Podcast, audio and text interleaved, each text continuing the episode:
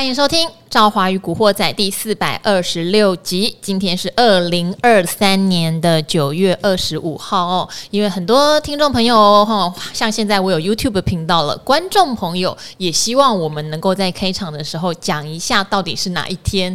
我觉得也对啦，因为大家可能没有办法当天及时的听，所以从今天开始哦，我都会帮大家报一下我们到底录制的日期是在讲哪一天。那另外，当然赵华还是希望大家能够。订阅一下我的 YouTube 频道哦哦！现在只要到 YouTube 去搜寻李兆华与古惑仔，甚至只要搜寻古惑仔，就会跑出这个我的 YouTube 频道了。那在里面很多人问问题了啦，哈，问现行怎么看的啦，问成交量怎么判断的，甚至问到像我比较常聊的生技股的美食为什么涨不起来 哦，很多问题我们都已经尽量最及时的在这个频道回答喽。所以如果支持兆华的话，麻烦大家订阅。一下好不好？好好，订阅一下。那今天的话，台股的盘势当然是一个还不错的状态，涨了一百多点，可是量缩得非常厉害。今天量只有两千一百亿哦，像上个礼拜五个交易日跌四天也没有量哦。一般来说，跌的时候有点恐慌，会叫做下杀取量。那通常如果下杀爆量，哦，你会知道有人在承接。下杀没量就有点麻烦，哎，大家不想卖，惜售也没有什么人特别想要接，所以就就还是跌嘛。如果很多人想接，就不会跌那么多了哈。好，那今天是上涨没量，那大家就觉得好像也不是那么积极哦，不是那么积极想要在这个时候追价，因为毕竟这个礼拜五就是中秋节了，下下个礼拜我们还有国庆日哈，要多放两个平日，所以嗯，哈哈，到底怎么判断啊？我上礼拜五是幸福哥来，幸福哥是很笃定的说，他觉得最慢国庆早一点，可能中秋放完，他觉得台股会表态，而且他认为是往上表态的几率比较高，是不是很讨喜？好好，今天来的呢，呃，我想有更多人喜欢他哈，喜欢到不行，每次他出现留言就会大量的增加哈。就是我们股市施工永年老师，早上好，各位听众朋友，大家好。为什么说喜欢你到不行哦？嗯，因为你的。铁粉跟黑粉一样多，没错。我很忙，你知道，有时候有年老师来啊，就会有人很喜欢的就一直留言，不喜欢的也一直酸，也一直留言。但是我们会判断啦，我觉得要有凭有据啦，好不好？哈，其实如果大家给我们批评指教，我们是会虚心接受的，不要做到人身攻击哈，或者是名字给人家乱改成很难听的名字，这种我是真的觉得比较不 OK 哈。好。没关系，大家开心就好了。大家开心就好。好，那永良老师，因为我知道之前有段时间你比较保守，嗯，对，尤其是上礼拜，其实联准会，呃，为什么美股那么闷？哈，就是因为鲍尔他有提到，在年底前，对，呃，还是会再升息一码。那当然。没有很意外，就大概是十一月哦。那目前公债殖利率也是有点，虽然是有点呃增加啦，可是你说那个幅度没有到很大哈，是只是没有如大家想象的是说，哎，都快接近年底啦，公债是不是该涨啦？哦，只是有点延迟了，大家不要太担心，它只是有一点延迟了，其实波动没有到非常的巨大哦。是好。那市场失望的当然是鲍尔对于明年要不要降息这件事情口风是极度的紧，好，极度的紧会有什么样的效应呢？华尔街还是认为明年会降息，只是目前从降四码变成认为只有降两码，是好，那这就是代表什么？代表明年可能所谓的平均的这个基准利率会维持在一个相对蛮高档的，好，等于今年高利率时代熬了一年。好像没有出什么大乱子，是美国的景气是不赖的哦。对，那上修他们的 GDP 预估成长率哦，但台湾没有哦，各位，台湾是下修的哦。台湾其实没有，因为我们出口不是只有出到美国的关系哦。好，美国的景气状况比预期好，导致明年可能会又要再熬第二年。嗯，熬第二年是不是大家都能再继续撑下去？就市场上出现了一个信心的问号。是的，大家可能会觉得联准会的利率决策已经讲了一整年，好烦哦。可是它真的就是影响到一个总经环境，我觉得一个很大的因素啦。所以这边要请教永年老师，嗯、你目前以节后来看，你是偏哪一边？OK，好，我铺陈那么多，现在换永年老师了。好，那所谓我们有句成语嘛，“劫后余生。” OK，开玩笑，那不错啊，开玩笑的。OK，我们有那么多劫。对，哦，那这个呃，应该是这样子讲了哈。如果没有意外的话了哈，那这个呃节后呢，这个大盘反弹的机会会比较高一些。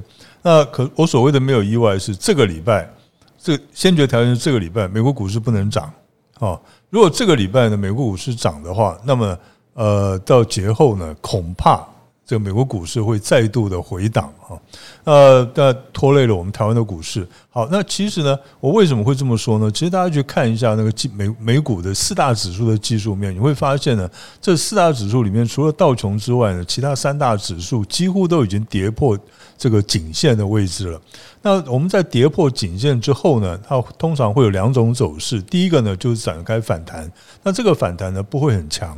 哦，可是呢，他会想要去破坏头部的结构，那这个就是我讲说，这个礼拜呢，美国股市有可能会反弹，因为他想要去呃重新回到颈线之上，然后来破坏头部结构。可是我觉得失败的可能性很大的哈。那等一下我再来讲为什么失败可能性很大。那他所以说这个礼拜如果是反弹收红的话，那下个礼拜开始，它就有可能会再度的展开一个波段的。回档的走势，那如果是这样的话，那我们台湾股市呢会受到很大的压力啊。好，那另外一种走势是怎么样？就是直接往下走，因为呢，从这个美国的他们的四五日哈之后，他们已经回档了六个交易日了，到上礼拜为止已经回档六个交易日，通常是回档大概七个交易日到八个交易日，它大概就会止跌了哈。那可是呢，这一次情况可能不一样，那我们不排除呢，它有可能会。以大跌小涨的一个走势呢，回档十二天到十四天，啊，这个可能性是有的。那所以如果出现这种情况的话，那我们台湾股市呢，在中秋节过后呢，大家还是会一样的吃到一个月饼，这里面夹张纸条，叫做呢，中秋夜吃月饼是杀股票，因为那个是。哎，那什么年代的一个传说，就是中秋夜要要 要杀鞑子嘛？对，就是元朝末年。哦，因为我们那个呃那个那段时间我也度过，所以我记得这个故事。那段时间你也度过？你说历史课有上到了哈？我们是小时候的历史童话书，就是吃吃吃还吃到一张纸条。对，上面哈。元朝就很习惯东方文化，是不是很喜欢在食物里面塞个什么？哎，对，好，呃，过年吃水饺里面要包一个一块钱，像我现在牙齿。很担心会咬到硬的东西，我还不想吃到。没错，我也是这个样子啊。那么，呃，所以呢，在这种在这个情况之下，我们其实可以要稍微的留意一下。那当然，如果上述的事情都没有发生的话啊，那就是说这个礼拜呢，这个美国股市还稍微的回档，可是呢，到下礼拜它就有机会做反弹了啊。这个大家可以注意一下。那在这种情况之下，那我们就认为说，下礼拜呢。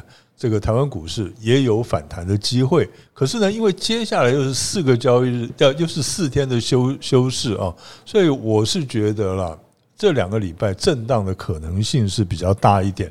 真正的要大涨，呃，如果说真的有一个比较强力的反弹的走势的话，可能会在这个下个礼拜的下半周开始。哦，那为什么会呢？因为呢，其实还有个很主要原因，就是因为呢，这个 AI 股，AI 股呢已经跌了很久了哈，已经回档整理很久。我相信大家都已经忘记有 AI 股的存在了。不会啦，你讲的太浮夸了。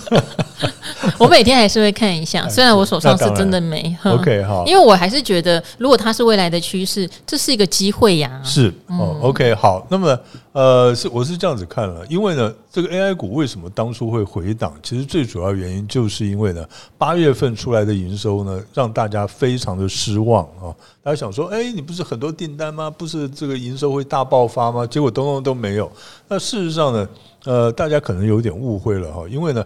呃，真正的 AI 伺服器呢，他们真正的大量出货是从十月才会开始，十一月的时候会会达到一个高峰。其实这个才是我觉得恐怖的耶，因为这是不止一次我听到大家对它的期待是十月开始，十一月高峰。那如果没呢，对呀、啊，这个这个，据我们所了解，应该是有的啦。好，因为第四季我听到像有几单的哈，华为概念股。啊，对，好是真的有，是，我这边是有去做一些 double check，对。对对，没有错，这个华为应该是会有急单的哈，因为他们这次那个那个，他们这这次新的手机真的卖的太好了，爆量了哈。那苹果也不错哟，对，苹果也不错，对对，也一样的那个宕机，跟买演唱会的票一样哈。好，所以你刚刚讲到 AI 概念股最近很冷清，哎，很冷清哈。那最主要是因为八月份的营收这个让让大家失望了。可是呢，从九月份开始，我个人是认为了，除了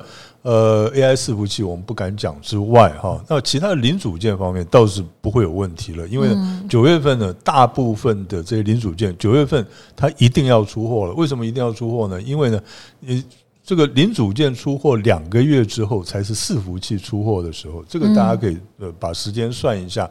所以你可以看呢，哈，技嘉它在八月份的时候，它的这个。呃，出货的它的营收的水准已经开始往上提。技嘉其实是不错的，但它修正也蛮多。对对对，没有错哈。那这个其他的零组件呢，在九月份也会出现比较大的这个这个出货，这个营收会出现比较大的涨幅，增加的幅度。所以呢，我们可以注意的是什么？是这个呃，在。公布九月份营收，就是下个礼拜开始公布九月份营收的时候，我们可以注意一下 AI 的零组件的部分哦。这个伺服器呢，呃，暂时先不要对它抱着太高的期望哈，有一点期望就可以了。那至于零组件部分，我们认为它的营收应该会有明显的成长哈，所以这一部分可以注意一下。所以我认为呢，如果说 AI 的概念股能够因为它的营收的成长而这让它的股价开始上涨的话，那么应该是有机会再度的带动整个大盘出现一个反弹哦。那另外呢，哈，呃，我刚刚讲就是说，像美国他们的这个他们现在的呃情况呢是这样子哈，就是说他们的这个其实大家一直在希望，一直在期待他们就停止升息。然后甚至于降息，可是呢，一直到目前为止，大家都是一直在处于失望当中。我不知道这个赵华还记不记得，在今年四月的时候，四月五月的时候，我们两个有讨论过一个事情，就是当时因为盛嚣尘上，就是说，好，从这个下半年开始，他们就会停止，美国联准会就会停止升息了。那甚至于到了二零二四年初的时候，就会开始降息。当时呢，我们有讨论一个状况，万一。它不但没有停止升息，反而会继续的升息的话，到时候会造成一个什么？就是本来呢，大家已经这个对停止升息已经抱了很高度的期望了，然后突然他又说还要升息，那个时候对市场信心会造成非常大的打击。大家记不记得哈？我刚才哈有老师问我说，我整个人耳朵就竖起来。我想说，我那时候承诺了他什么事情，忘了就惨了。好，好，但那个时候确实，因为呃，我们要去搜集一下市场上最希望的事情是什么。例如说，像为什么刚刚我就会反问永年老师，假设十月、十一月。相关零组件的业绩没有起来呢？是哦，好，因为市场有时候它先涨的就是反映这个预期哦。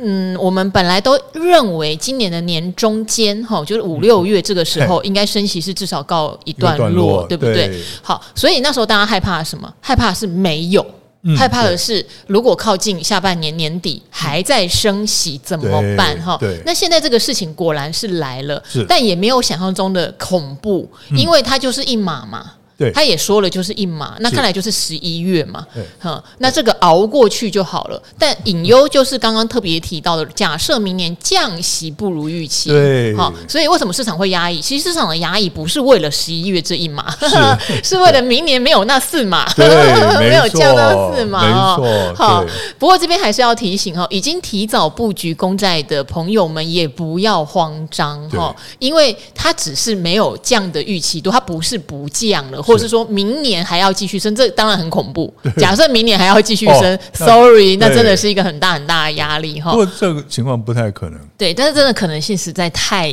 低。对，好，你说下半年还会升？我跟永老师为什么年中间会讨论到？是因为觉得还是有那么一丝可能。对。可是明年你说还要升？我跟永老师现在是觉得 真的可能性实在太低哦。对对。所以已经先买了所谓美国长天期公债的朋友们，也真的不要慌乱哈，不会有太大的波动，不要紧张这样子。对哈，还是给大家一个你早买早领席嘛，对啊，晚买可能还会有一滴滴折扣，大家也就这样，没有人抓得准最好的时间点，没错没错。好，所以尤老师，我回忆完了，不怕了，我们那另外约的事情，那个另外私下再谈。OK，好，没事。好，所以盘面上还是希望有回到某一个主流啦。现在看起来当然是觉得 AI 应该是没有走完，希望能再接棒。有主流的盘，说实话大家都开心。大家有注意到吗？哦，像有航海王的时候，即使你再怎么样有航粉跟航酸，是，但成交量就是爆的很大。天天有人，不管你要做长、做波段、做当冲，天天有人在里头冲浪哦。那媒体大家说好烦哦，你每天都在航运三雄啊，不好意思，收视率。就是非常高，啊、你不讲航运三雄，啊、大家就转台。好，那今年的 AI 也是一样的道理，嗯、好不好？今年 AI 也是那种，哎、欸，你好腻哦，不要再广达、伟创烦不烦啊？可是大家就是想看，然后盘面上的量有没有记得冲到将近四千亿？当中也全部来，但是比较糟糕的就是纬创出关之后融资大增，融资大增之后的伟创就从一百六一路下杀到一百关卡，嗯、这个就是呃。散户有时候觉得很受伤，那也希望继续听，说到底有没有希望啊？嗯、到底有没有机会啊？因为被套住了。对，好，我所以还是希望节后 AI 股能够。真正的得到一个回重回主流的状况，是好，但这边还是要考考永年老师了哈。我们今年其实有讲了很多非 AI，但我们觉得有点低估委屈的领域，嗯，好，例如生技也是一个，是瓶盖也算是一个，对不对？对。那大家不晓得去抢 i 十五的拿到没？因为我们版面上有很多可爱的朋友有来留言说他们已经拿到了，我很逊我没有，已经拿到了吗？还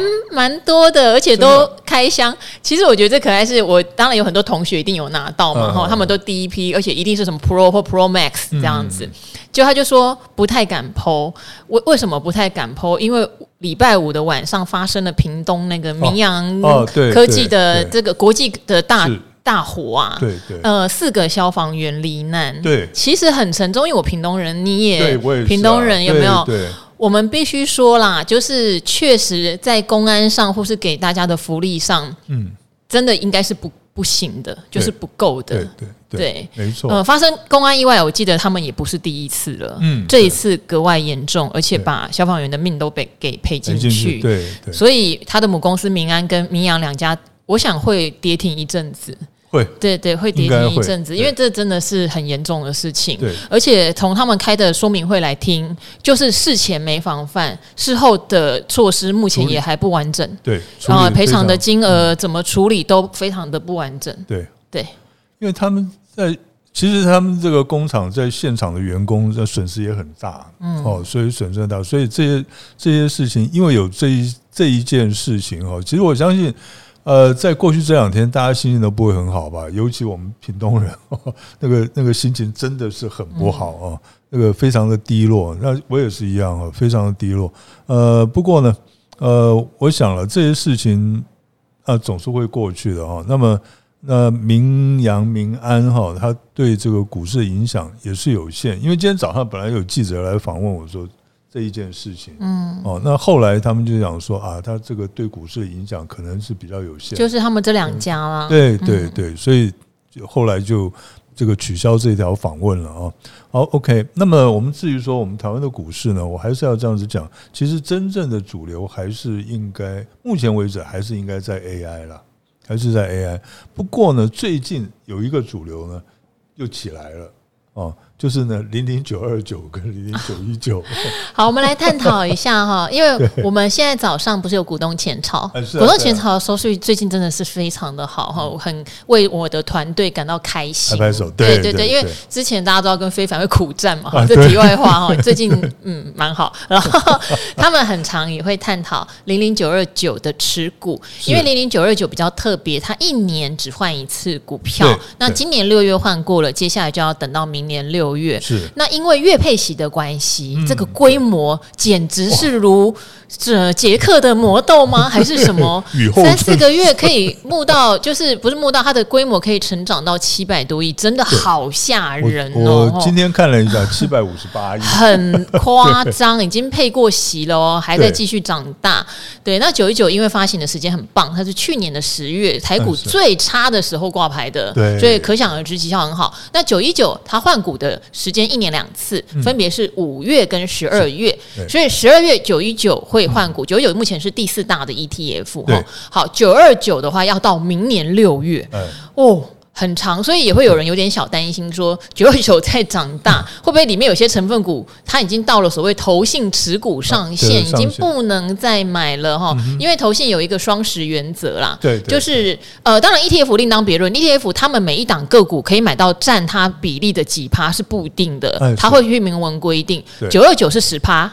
九二九单一持股上限是十趴，它跟主动型基金还蛮像的。嘿嘿，然后投信占有这档股票的总流通股数也不能超过十趴。是，那因为九二九实在涨太快了，所以有一些中小型被纳入的 就快要爆掉了。掉 好，所以这边的话，有老师也想今天独家在这个我们古惑仔讲一下哈，九一九加九二九都有的成分股有没有爆掉的可能，还是股价会往上继续冲？哦，其实其实。这个这个很值得看的哈，为什么会值得看呢？因为呢，其实就是他们在过去零零五六跟这个零零八七八哈，他们塑造了这个 AI 的传奇之后呢，那么大家就要想说啊，那谁会是下一档的这个 AI？AI 概念股哈，那谁会是下一档由 ETF 创造出来的另一个传奇？所以呢，我相信大家现在都很关心哦，这些尤其像零零九一九跟零零九二九呢，因为他们他们这个规模扩张的速度实在是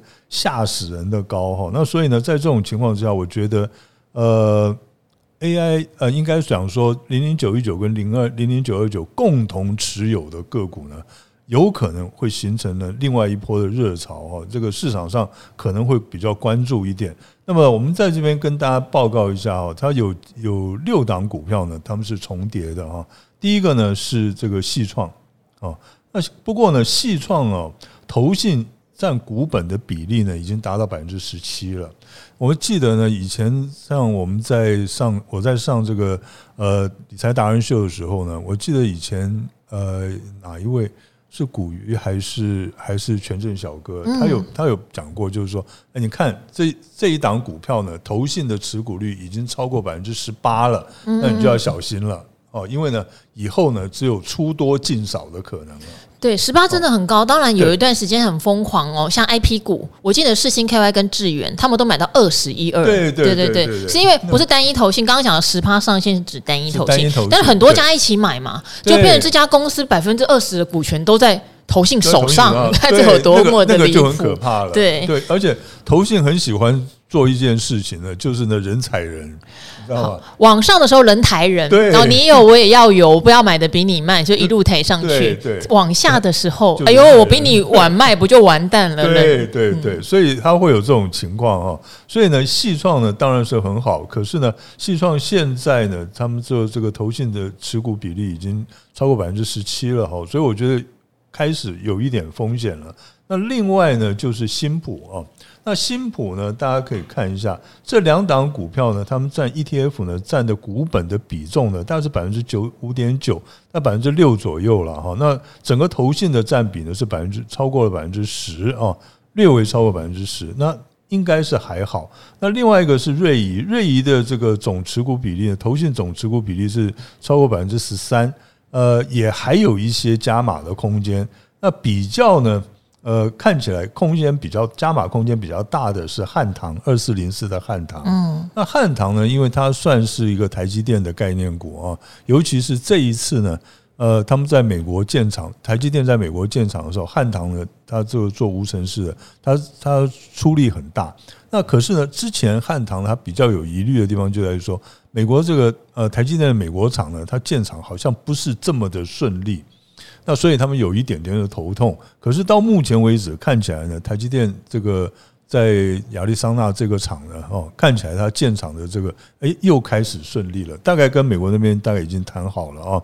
另外一个就是智深哈，那智深呢，这个所有的投信的持股比例大概只有百分之九点三，所以它是有加码空间的。还有新权哈，新权呢，这个所有所有的投信占股持股比例是百分之十点一，也还有一些加码空间。所以我们简单的讲，就是说，大概大体上来讲呢，新普啊，呃，还有呢，汉唐，还有智深以及新泉呢，这四档股票呢，其实呃，投信的持股比例还不算高啊，还不算高。那我们投资朋友呢，倒是可以注意一下。为什么我就说要注意这个零零九二九跟九一九呢？因为他们的这个规模的成长的速度实在是太快了，所以呢，他们在。成长就是表示呢，投资人大概大致上来讲，就是一直把资金投入进来，所以呢，这些 ETF 它必须要去买他们手上有的股票哦。那而且呢，因为这样买他手上股票呢，他这个他的整个的这个。ETF 它的股价呢也可以跟着上涨哦，这一点来讲的话，是投资朋友是可以值得观察注意的哦。所以我觉得，像是他们两这两档 ETF 的手上持共同持有的股票，我们投资朋友也可以注意一下。好，共同持有的股票哈，如果已经买到没办法再 买了，可能买盘就会比较接近。但也有一些是属于比较中大型股，就给你买，不怕你买，好不好？你再怎么买也不能变成另外一个外资吧？不一定哦，几乎不太可能。加起来已经千亿规模，有可能哦。那不会，像是那个联电的话，对，联电像是零零五六啊，我记得是零零五六手上也有，是。可是呢，怎么样买也买不到这个外资的？对啦，对啦，那个就。就是大股本的哈，好，那如果施工，你觉得节后啊，如果 AI 假设哈，真的能够有机会重返主流盘势，是相对往上的几率比较高的话，那台积电就要表态啦。哎，对。哦，我一直在讲哈，其实，在前一阵子我就是在讲说，台积电跟 AI 概念股其实他们是一家的，因为台积电也是一个标准的 AI 概念股哈。可是呢，因为它的全值比重占的太重，所以呢，我是把 A AI 概念股跟台积电把它分开来看，那么这两这两个应该不能说个股哈，就是 AI 概念股跟台积电呢，他们就好像股市的两只脚一样，它是轮它是轮流往前走的话，那股市就就往上走；那当轮流回档的话，那么这个股市呢就往下走。那看起来呢哈，现在到了这个中秋节后呢，其实这两只脚呢有可能又开始呢往前走。那为什么说那个 AI 概念股之所以会这个，我认为会这个往前走的原因，刚才已经讲过了。那我们现在看台积电，我为什么认为说它在这个呃过完中秋之后，应该也有往前走的机会呢？那第一个的问，第一个呢，就是因为呢，听说最近有一些急单进来了，嗯，好，有些急单进来，因为大家在之前呢还会担心呢，它这个呃。这个这个库存的去化会太慢，然后呢，它营收没有办法这个积极的成长哈。现在看起来有一些了，尤其尤其是什么先进封装的哦，那个追单急单进来了。那第二个呢，就是我刚刚讲的，他们在美国厂的这个建厂呢，诶，似乎已经没有什么大问题了哈，应该可以如期量产了。那第三个呢，就是台积电的日本厂呢哈，应该也没有什么问题了哈，应该也可以呢。进入这个准备进入量产的时间了，所以在这种情况之下呢，我觉得说台积电呢，再加上它的技术面了，技术面来讲的话，我记得它的这个移动均线有个叫长期的移动均线呢，在五百一十块这附近呢，有个比较大的支撑，所以这一支股票呢，我觉得呃再坏大概也坏不到哪里去了，反而是有机会呢，应该在这一些的这个利多的情况之下呢，应该是有一个反弹的机会吧。我觉得这个机会应该蛮大的。好，呃，我这个节目哈，古惑仔常常提醒大家投资的节奏，投资的节奏哈，是对，要不就是大家手脚真的很迅速的，股票在飙的时候，你就按照线型进去，对，或是按照筹码进去，啊，然后你要严守纪律，例如说守前低，守三日线，守短线，哈，一破就出去，呃，后面就算喷了，你也不要懊恼哈。总之，这个是赚标股的方法，是。好。朱老师就很喜欢做标股嘛，对不对？那喜欢价值投资的，就是不要在它跌的时候一直说它怎么了它是不是出事了？怎么会一直跌？怎么没有再涨了？嘿，而是要去思考，它这样不是更便宜了吗？哈，我举一些例子哦，因为刚好有两位朋友哦，有到我这个 YouTube 频道去哈、uh. 留言，一个是问这个三五八七的宏康哈，uh. 这个是半导体的检测相关的嘛，是对不对？哈，前很前端的东西哦。另外当然就是问一七九五的美食，好、uh，huh. 这个是生技股，股做学名药有一些新药，好，这个美食刚好在他大股东把一个股票哈，就是从盘中直接倒给外资接走那一天，是永年老师来上节目。那一天我讲了非常多，我比较不认同他这一次的方法。有一次他是在盘后巨额转让，那一次我是觉得很合理。对，好，那一天那一集其实我们已经讲的非常清楚，但还是有人问。我觉得这两个问的都很好，因为这两个都不是呃完全不知所以的问。对，好，例如说问閎康的这一位，他说八月营收。看起来也很好啊，嗯、嘿啊，为什么就是股价没有办法再上去，反而是不断的跌？哈、嗯，确实，宏康以检测来说，今年它的业绩是很好的，可是大家也不要忘记，它年初是一百五。它后来涨到三百二几，对，那你说它有没有反映大家预期它今年很好？我觉得其实算有，我不能说顶在哪儿，因为有人说啊，AI 业绩都没起来就涨更多哈，我不能说顶在哪儿，但是毕竟它不是没有涨，它涨了一大段，所以它回档的时候从三二八一路回到大概两百六、两百五十几的时候，你说它有没有回到超过这个所谓呃零点三八二？好像也差不多而已，对哈，那。呃，有关于像这种检测的，他很在意的是大家有没有热情，一直在开发新的东西给他做检验。是，我想是有的。我想即使到明年还是有的。对，可是还是要留意股价有没有先反映了它营收创高这件事情。再来，当然就是。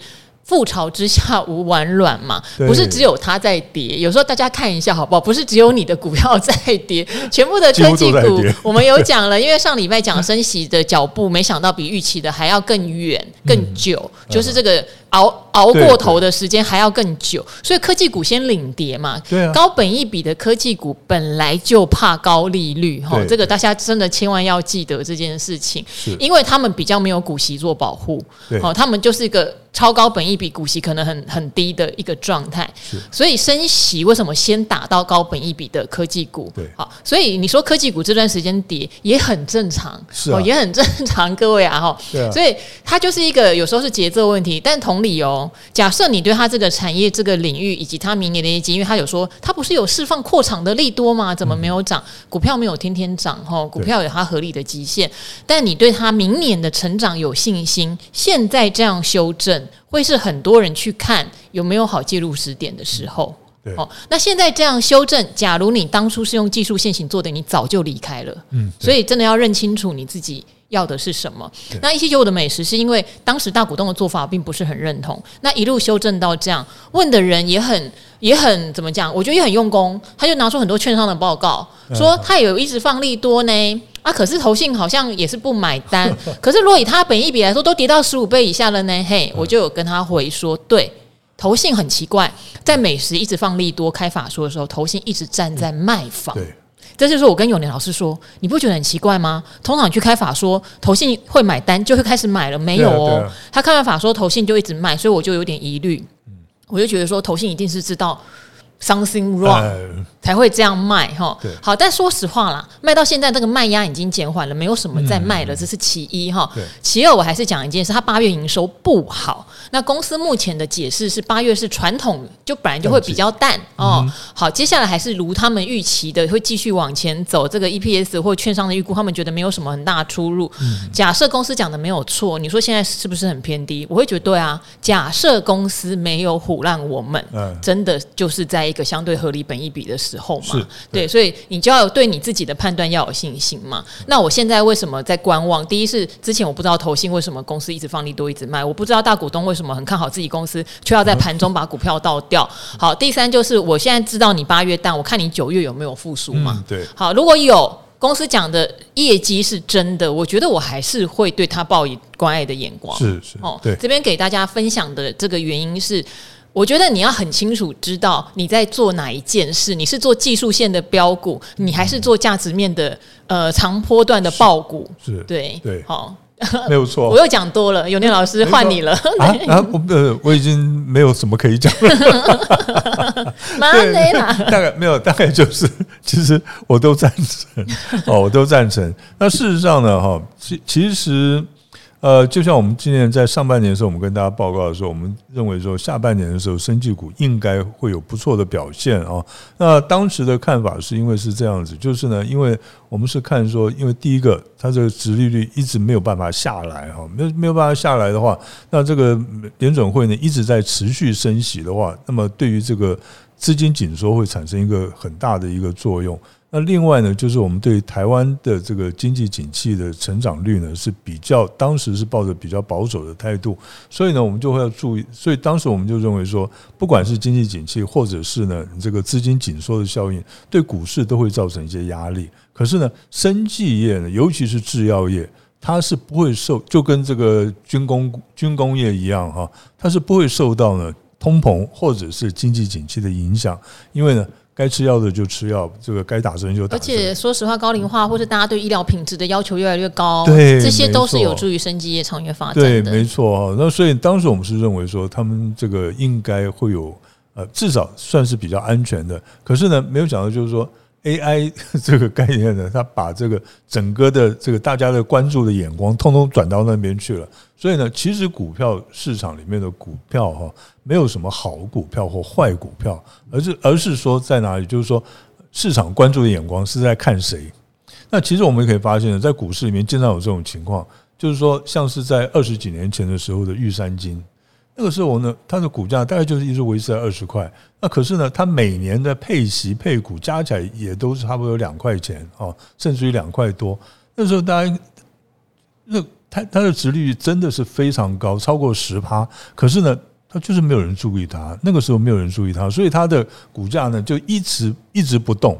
可是呢，等到大家都注意它了以后，大家都跑去买它的时候，哎。